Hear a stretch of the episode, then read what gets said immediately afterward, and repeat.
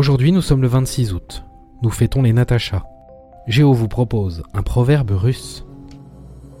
On est reçu selon l'habit et reconduit selon l'esprit.